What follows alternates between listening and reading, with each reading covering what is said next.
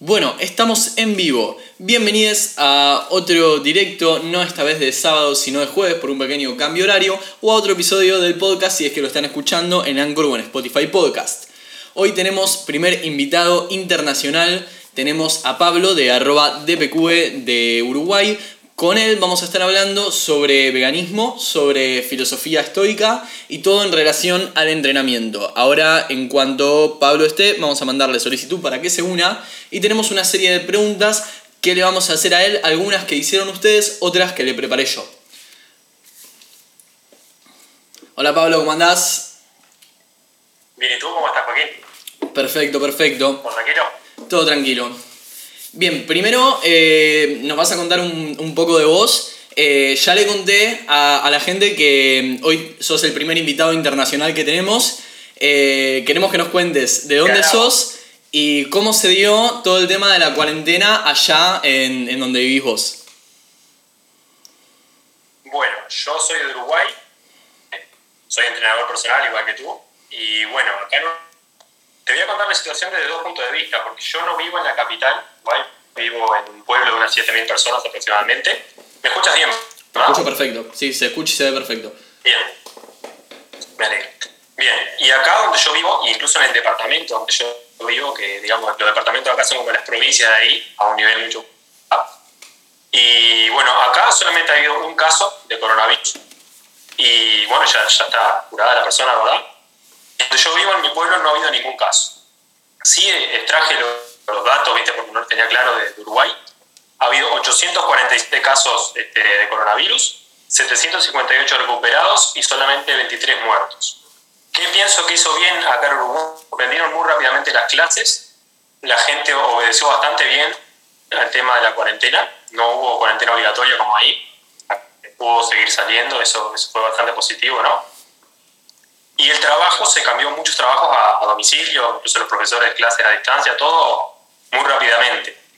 Pero hace poco yo estoy en kinesiología en, Montevideo y vi que, bueno, ahora no sé cómo va a seguir, porque los ómnibus están llenos, la gente no usa mucho tapabocas, no se están cuidando mucho, es lo, que yo vi, y las calles llenas también. Así que espero que no pase, por supuesto que no trata pero no sé qué tan bien va a seguir evolucionando acá.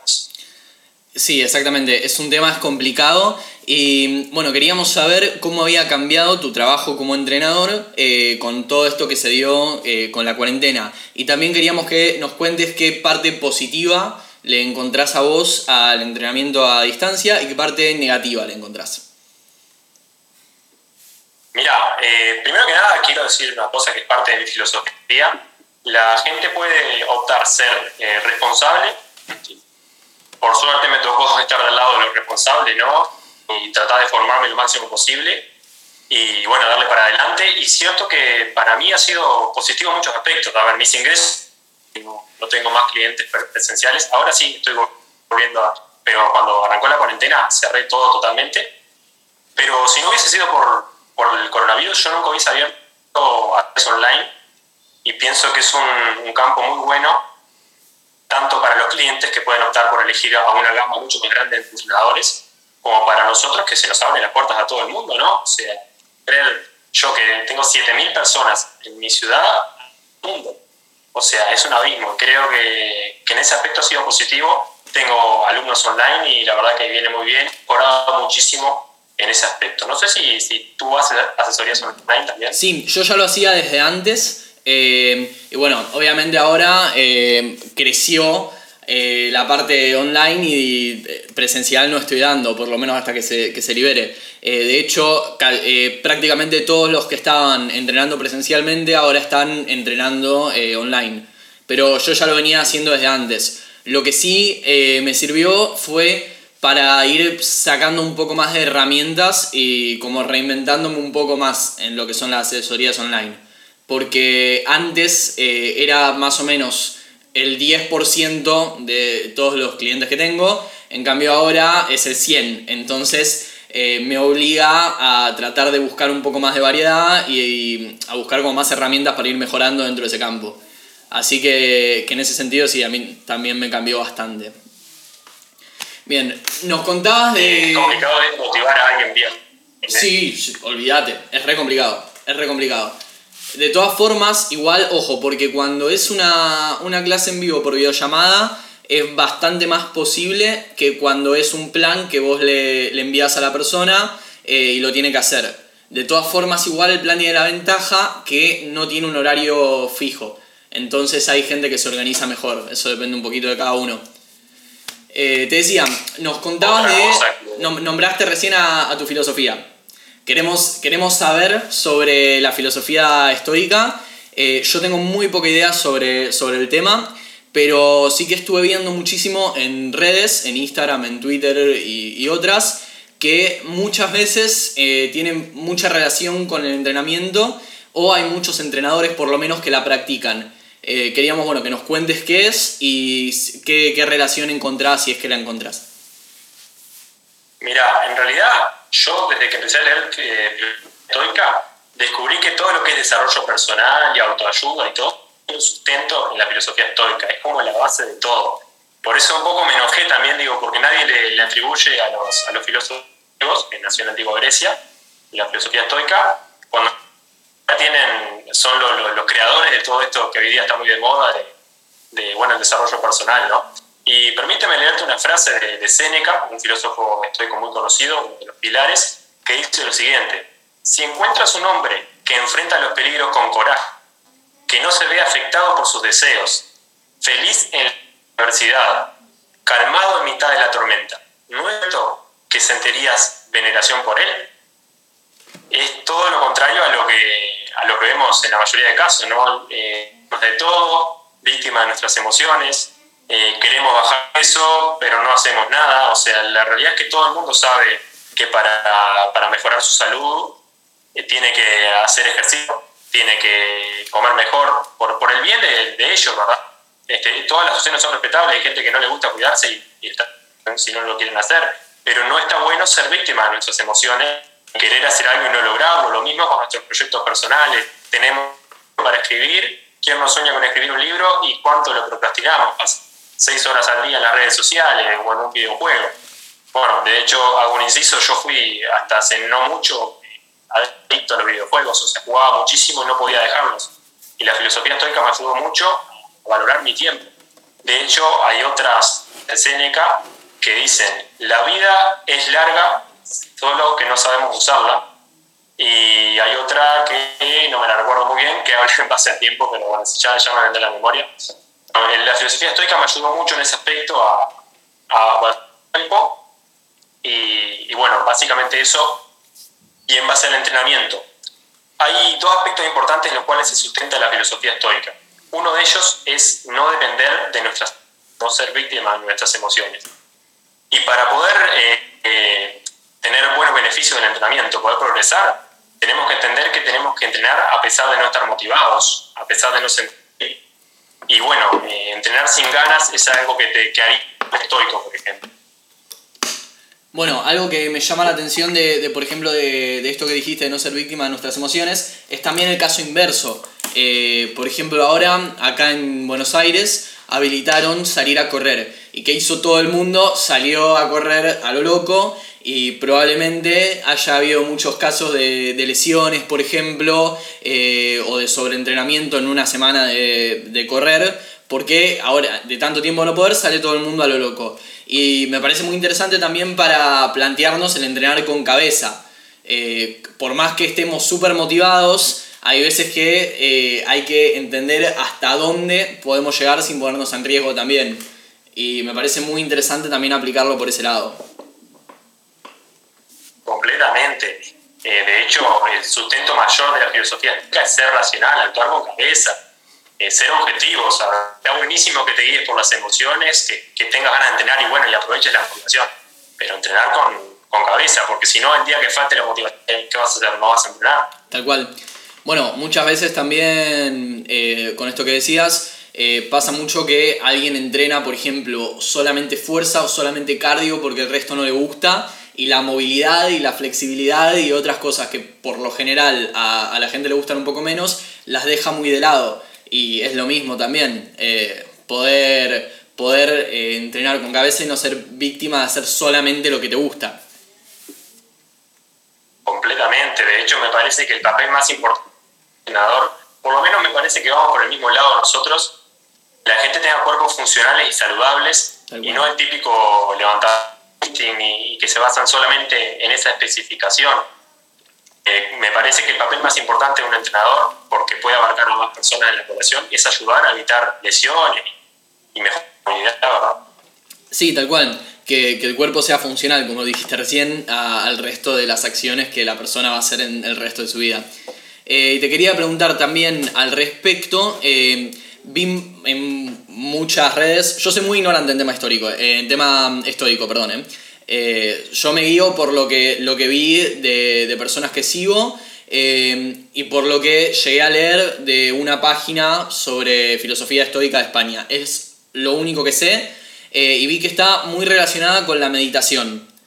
quería que me cuentes si vos practicás la meditación eh, y si le encontrás eh, alguna, alguna relación con respecto al entrenamiento. Eh, porque estuvimos hablando también en vivos anteriores que entrenar por salud también implica cuidar la salud mental y creo que el tema de la meditación puede tener bastante que ver, pero contanos vos que, que sos el que sabe.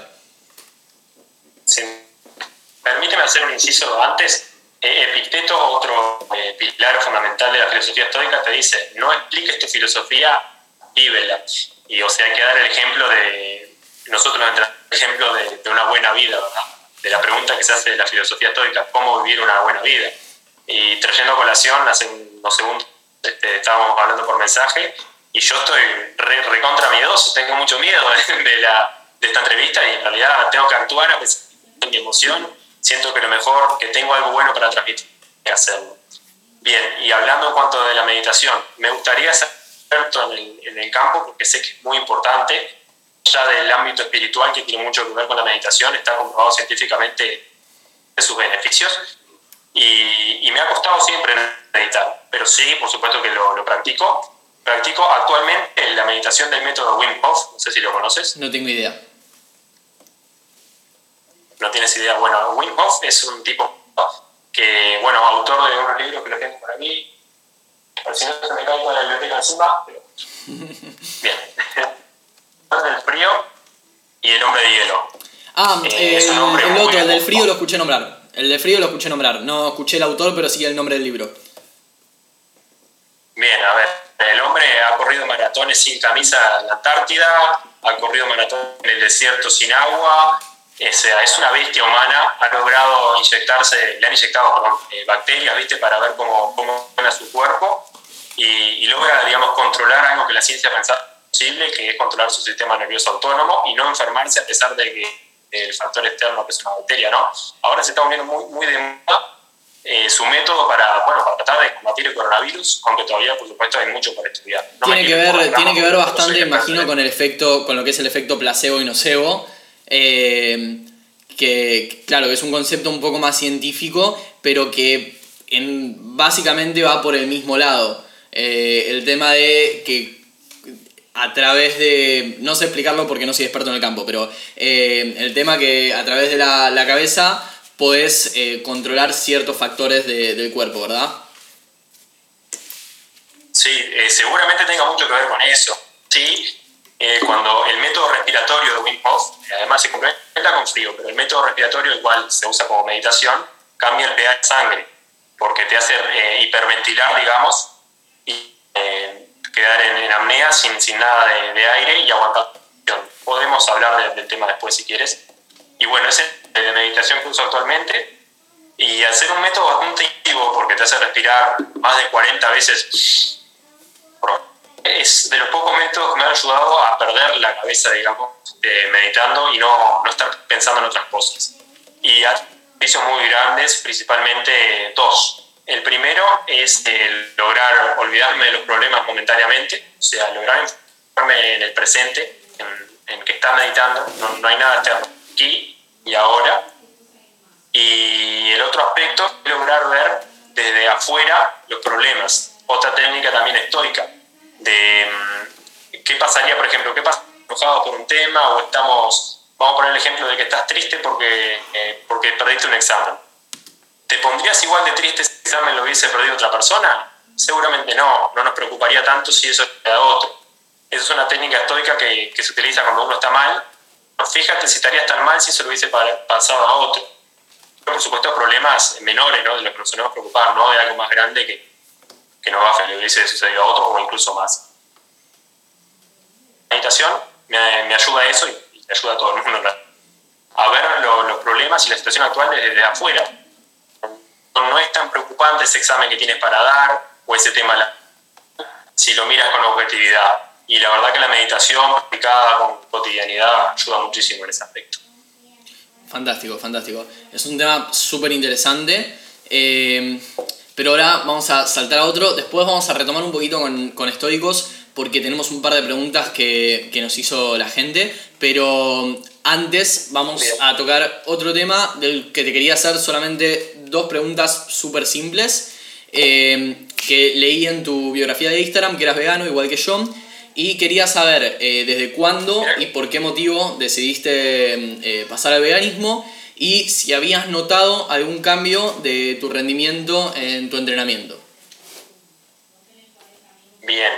Eh, ¿Quieres que cuente la parte larga de la historia o la parte o lo resumo? Lo como quieras. Podés extenderte, no hay problema. Tenemos tiempo, así que.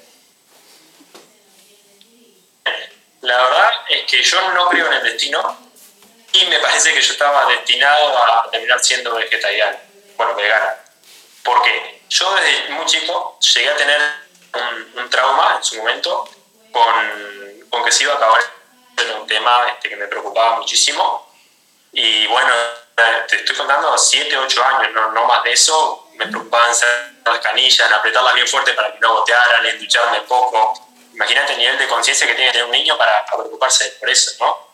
Y, y, también, en un momento, eh, eh, me, me, dio por ver el, el asado de Uruguay de Argentina con, con, la cabeza del animal ahí y yo de niño digo, ¿por qué? ¿Por qué, por qué lo mataron? ¿Por qué mejor no comer solo la ensalada? Pensé, a pesar de que me encantaba la carne, cantando, no, no, la como por, por decisión, ¿verdad? Y, eso me, hizo llorar muchísimo, me puse muy triste en ese momento. Y me dijo, eh, para consolarme, ¿verdad? Algo que, era tener un argumento. A ver, en la naturaleza un animal se come a otro. Eh, alimentarse, no, te preocupes por eso. Y bueno, y ahí de niño, ¿qué pasa? M más de adolescente, a mis 15 años, eh, me crucé con el video que quizás lo conozco por Paul McCartney, si los mataderos tuvieran paredes de cristal, todos seríamos vegetarianos. Sí, no lo vi, pero lo conozco. Eh, bueno, y ese me choqueó muchísimo, por supuesto, por todo ahí. La verdad que nosotros que, ya somos veganos no necesitamos verlo porque no. Eh, pero bueno, en su momento lo vi se lo mostraba a todo el mundo, mirá, mirá lo que pasa. Y aunque parezca mentira, voy a ser egoísta en, en, ese aspecto y miré la última parte de ese documental que menciona. El consumo de carne eh, está vinculado a enfermedades cardiovasculares, cerebrovasculares y cáncer. Y, y dije, a ver, me, me, yo no, no quiero nada de eso pensé, y encima le estoy haciendo mal a los animales. Bueno, me voy a ser vegetariano en ese momento y habré durado dos meses y, y volví a caer en, en, comer carne. La verdad que eso, eso era bueno, un fracaso, pero bueno, la idea de la vida es levantarse, no, no, este, no el hecho de haberse caído, ¿verdad? Y posteriormente, de por supuesto que ya venía de haber intentado ser vegetariano por los animales, de haber vegetariano por, por salud, y me crucé con el tema medioambiental que, que también eh, afectaba muchísimo. Imagínate que desde chico me preocupaba el agua, cuanto más de, de, grande que ya tenía mucho más información. Y bueno, al enterarme que, que un kilo de carne necesita 10 veces más agua que un, que un kilo de, de semillas, este, más terreno, más todo, digo, bueno, ¿qué, ¿cuántos motivos más necesito? Bueno. Y, y, bueno, pasé de ser una persona muchísimo eh, con, con, los veganos y los vegetarianos, decir, no, que no que esto, que lo otro, que, que no es natural, a hacerme bueno, vegano como, como es hoy día desde el 2017, bueno, sin pausa. Bien, bien. Eh, anécdota que me hiciste acordar cuando nombraste el tema del asado. Eh, a mí una vez me hicieron matar una gallina de chico. Y yo de, de chico, eh, a diferencia tuya, fui de cabeza eh, y nada, maté, maté la gallina para, para comer el, el asado. Eh, yo soy vegano desde hace más o menos tres meses, cuatro, no, más, cinco meses, más o menos. Eh, y estuve haciendo transición durante tres, cuatro meses más desde antes de eso. Eh, pero de chico, la conciencia esta que tenés vos, yo no la tenía ni en pedo. Tipo, yo, yo iba y me decían revolear el cuello una gallina y yo iba de cabeza. Eh, claro. Bien. Entonces, con esto que veníamos hasta ahora, te iba a preguntar dos cosas. Una, que es una pregunta que agregó la gente, que es si relacionas la filosofía estoica con el, veganismo y la transición al veganismo. Perdón, me encanta la pregunta. Pásemela después porque no te contesté en cuanto al rendimiento. Si, Esa es la otra, sí, exactamente, exactamente. Esa es la otra que, que tenía. Dale. Yo. No, perdona. Eh, pero ya me lo habías hecho también, ¿eh? En realidad, eh, yo esta segunda vez que me hice vegano no hice transición. O sea, pasé radicalmente de, comer casi un kilo de carne, digamos, a, 100% vegano y a querer comer la misma cantidad de proteínas mal que de origen vegetal. Y lo cierto es que la pasé mal, pasé mal por la cantidad de fibra que, que tienen los garbanzos, la lenteja en general. Y fue duro. Imagínate a alguien que le encanta, los sabrás, alguien que le encanta la carne. Encima está hacerle un bien, que te peleas con todo el mundo porque no te entienden y encima no te la comida. Me quería morir, no, no, puedo, no podía creer que fuera pero sin embargo, eh, al tiempo, no se acomodó y no me, no me empezaron a caer mal las, leguminosas. Sí, me, me, me vi, un declive, eh, justamente por eso, por mi falta de digestión. Posteriormente, cuando mi cuerpo se, se, se acostumbró a las proteínas vegetales, alimentos vegetales, al revés, subió mi rendimiento y subió mi recuperación. Eh, podía entrenar más, mejor, por más tiempo, me recuperaba tantas agujetas, o sea, mejoría en aspecto. También puede ser que fuera porque también disminuí muchísimo los ultraprocesados. Porque imagínate que de por un ultraprocesado es malo. Pero además de por un tema de salud, dices, es grasa vacuna. No lo voy a comer por ningún aspecto, no, no me interesa bajo ningún concepto. Era, había más motivos para no comerlo y eso mejoró probablemente mi alimentación. ¿no? Tal cual. Eh, yo creo que noté más o menos lo mismo que vos en ese, en ese aspecto. Eh, noté mucho la diferencia porque desde que soy vegano como muchísima más comida real y por lo menos eso, a nivel rendimiento del entrenamiento se nota un montón. Eh, y con esto, esta pregunta está puesta a propósito porque queremos derribar el mito de que siendo vegano no se puede conseguir el mismo o mejor rendimiento que una persona que come carne claramente no es así. Ya lo, hemos hablado en, vivos anteriores eh, con nutricionistas y demás, pero acá lo podemos hablar de experiencia propia de, ambos dos. Eh, bien, y con la pregunta que, veníamos antes, eh, ¿cómo relacionarías la filosofía, la filosofía estoica? La filosofía estoica, estoy trabado hoy, ¿eh? La filosofía estoica con el veganismo. Mira, de hecho tengo preparado un video o un un blog, un artículo en el blog eh, para mi página web sobre el tema, porque hace poco me puse a filosofar, a pensar, y dicha de que no hay nada más estoico que, que es vegano. ¿Por qué? Porque a pesar de lo que muchos creen, que los estoicos son gente apática, que se enfocan solamente en lo que ellos, en lo que ellos sienten, porque hay un proverbio, digamos, estoico que es enfócate en aquello que depende de ti e ignora aquello que no depende de ti que no depende de nosotros que maten a los animales, pero no, todo lo contrario, depende de nosotros. Y los estoicos eh, tienen una gran responsabilidad social, quieren, quieren hacerle el bien, o sea, lo que no a la colmena le afecta a la abeja, le hace mal a... Y bueno, es una responsabilidad de parte de nosotros de, cuidarnos, cuidar nuestra salud para que no, no se saturen los sistemas sanitarios, para que no se con enfermedades cardiovasculares, eh, etcétera, para que ambiente no se deteriore tanto, que se gaste menos agua, eh, además de o sea, mira que le busqué todos los argumentos, me encanta la carne, si existiera algún argumento que fuera bueno para comer, ya lo hubiese encontrado, y lo analicé a fondo y no, no existe, o sea, lo suparas por horas y siempre en un debate vas a salir perdiendo. Eh, respeto muchísimo a la gente que, que no, que, come carne, porque a ver, tengo seres que... Pero si nos ponemos a analizar, muchos me dicen, sí, tienes razón, pero yo no puedo ¿entiendes? Eh, en realidad, bueno, es cuestión de... Bueno, me parece que, que capaz que puede cambiar el futuro, pero para, para no ser eh, vegano y sumamente estoico. Genial. Eh, bien, con tema estoicos tenemos otra pregunta que nos mandó la gente eh, y quiero que me respondas lo siguiente. ¿Un estoico entrenaría por estética? Porque hacemos la diferencia entre, entre entrenar por estética y entrenar por salud. Se puede entrenar por ambas a la vez, lo sabemos. Pero desde una perspectiva estoica, eh, ¿sería correcto entrenar por estética o eh, únicamente valdría entrenar por salud? Eh, eso depende. Muchas veces entrenar con estética va a mano con, entrenar por, por, salud, ¿verdad? Salvo que vayamos a temas muy extremos como, como el culturismo, donde se manejan drogas y, etcétera. Es una pregunta bastante complicada porque entrenar en sí, entrenar es siempre positivo. Y si entrenar por estética a actitudes negativas, como por ejemplo, es fácil cocinar carne que vegetales, voy a comer vegetales, y perdón, voy a comer carne y como mucha carne, eso ya no sería este, coherente con, la filosofía.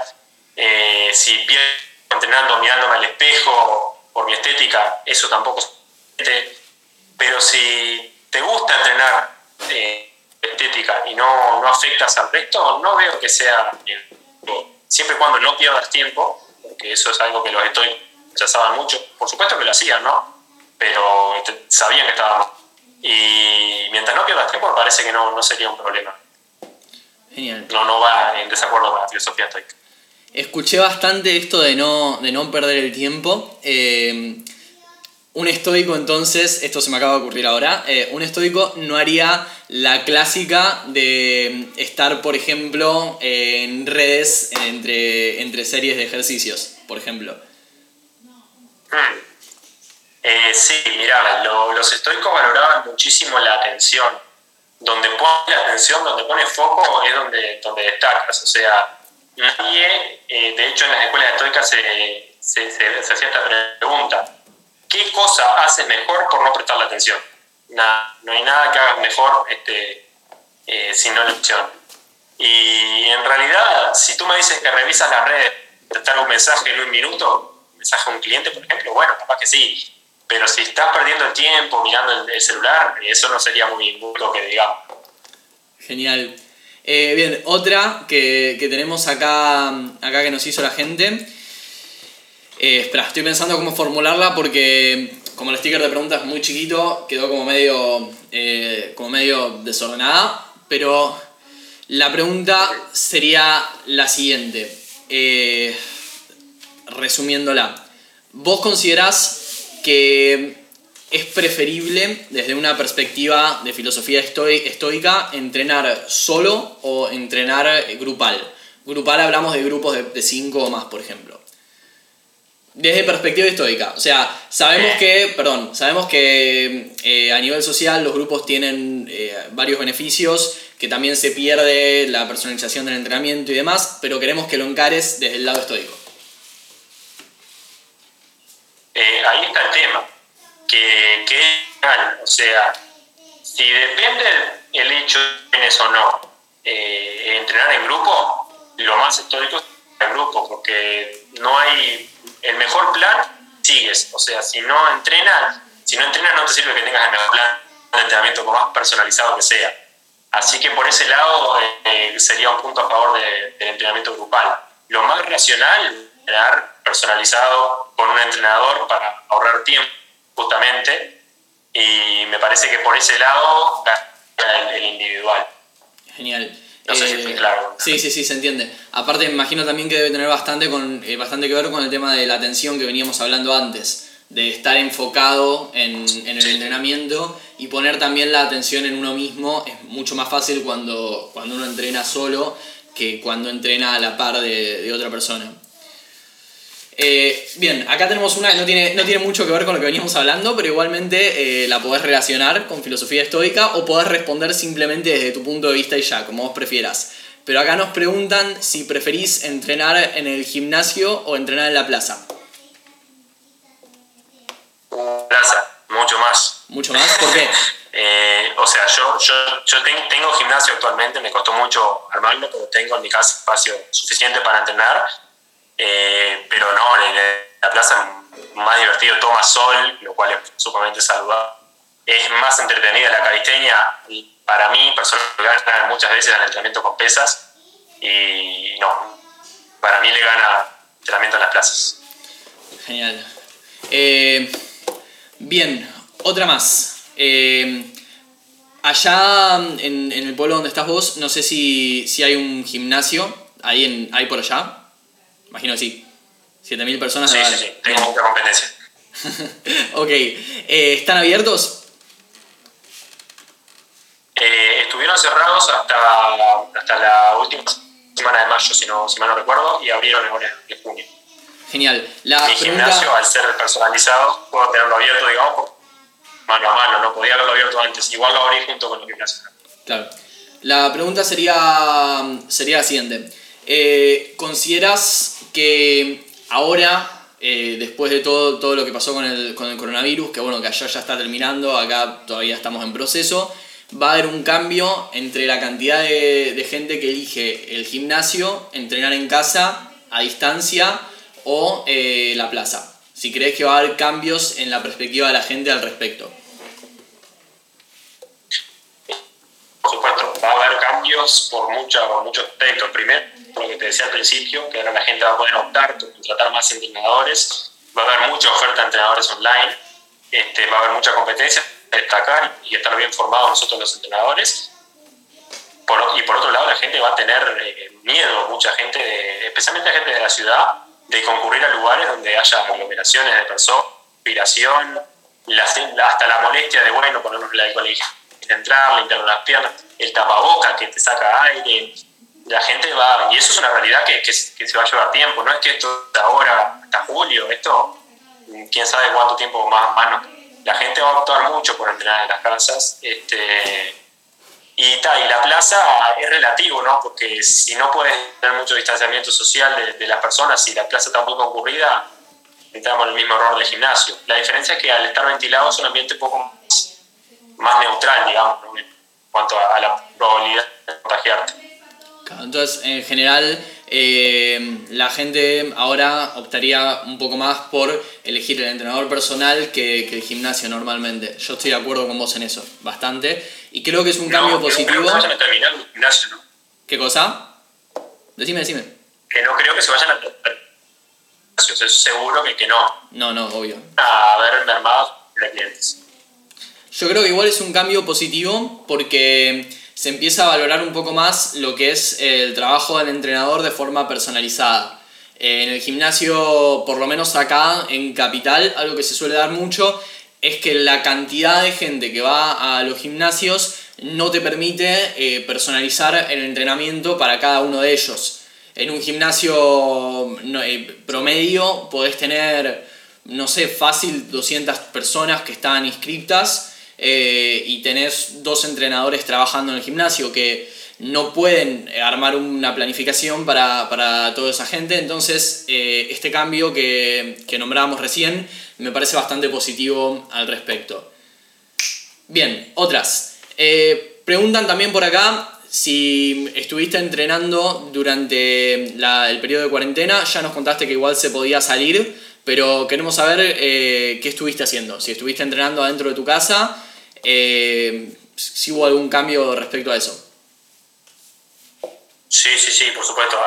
Tarde al gimnasio acá, hice una especie de experimento conmigo mismo para descubrir cómo entrenar bien, correctamente, sin absolutamente ningún material. Por ejemplo, músculos que, que son complicados de activar, como el dorsal, que vendemos dominadas y esas cosas, que sigo pensando que de tener una barra dominadas, que es una muy buena inversión, lo mismo que las bandas elásticas, pero se puede entrenar sin ningún material y lo estuve haciendo. Y de hecho, tomé un ebook que está para descargar gratis en dpqb.org, que tiene, además de una parte de filosofía estoica para cambiar nuestra mentalidad y mejorar nuestra relación con el ejercicio, un plan de 12 semanas de entrenamiento, un material, y la verdad que fue, fue muy efectivo. Fue motivarme, digamos, bueno, quiero hacer esto para ver que funciona y que se. Y, y si hubiese querido entrenar en mi gimnasio, como no iba a en mi casa, porque estaba en cuarentena, no me iba a motivar, no iba a tener un motivo grande para entrenar, más que bueno, lo normal de, querer entrenar, pero estaba, estaba preocupado, así que tenía que, que, que, que buscar y bueno, eh, sí, entrené de esa manera. Me gusta mucho la forma de encararlo, de ponerse un desafío, de, de tomar el entrenamiento como un desafío. Bueno, voy a, voy a entrenar eh, sin usar estos recursos y salir de la zona de confort de uno. Eh, y también me, me, gustó mucho lo que dijiste de que querías realmente confirmar que se puede y vivenciarlo por experiencia propia porque habías dicho hace unos minutos, eh, no eh, enseñes tu filosofía, vívela, algo así era. Exacto, sí, sí, sí. Sí, por supuesto. Es algo que, que, cuesta mucho. Yo arranqué en el mundo de la ciencia del 16, sin ser entrenador ni nada, siendo un pibe de 15 años, 16 años, hasta abrí mi canal de YouTube, que hoy día es el mismo. Ahora sí le estoy subiendo contenido de verdad, y arranqué a hablar otros, otros gurús porque yo no, no tenía idea de nada. Y era doloroso porque venía alguien y te comentaba y tú no sabías cómo Y bueno, no hay como, como lo que lo dices. Se pesca más rápido un mentiroso y no sé cómo termina el dicho. Bien, bueno, buenísimo, buenísimo eso. Eh, bueno, ya que lo nombraste, no, no estaba esta pregunta, pero ya que lo dijiste, eh, queremos saber qué opciones encontraste para entrenar dorsal, por ejemplo, sin materiales. Bien, primero que nada, yo, yo podría haber optado por, por algo que, que se dorsales, que es con una toalla, eh, por ejemplo, atarla, que sea firme, atarla por atrás de una puerta, y cuando cierras la puerta, la toalla queda apretada en la puerta que pues, aguante, ¿no? Eh, con un nudo para que cuando cierre quede trancada, y ahí se pueden hacer perfectamente dominadas porque las toallas aguantan mucho. Pero yo soy muy cagón. voy a hacer algo que la gente se pudiera lastimar. Por, no, esto no lo voy a hacer. Lo intenté, lo probé y funcionó, pero digo, no lo voy a hacer porque incluir algo en el libro que, que, que pueda lastimar a alguien. Sí, aparte se puede romper la puerta. entonces. Claro, sí. Y bueno, opté por algo mucho más simple.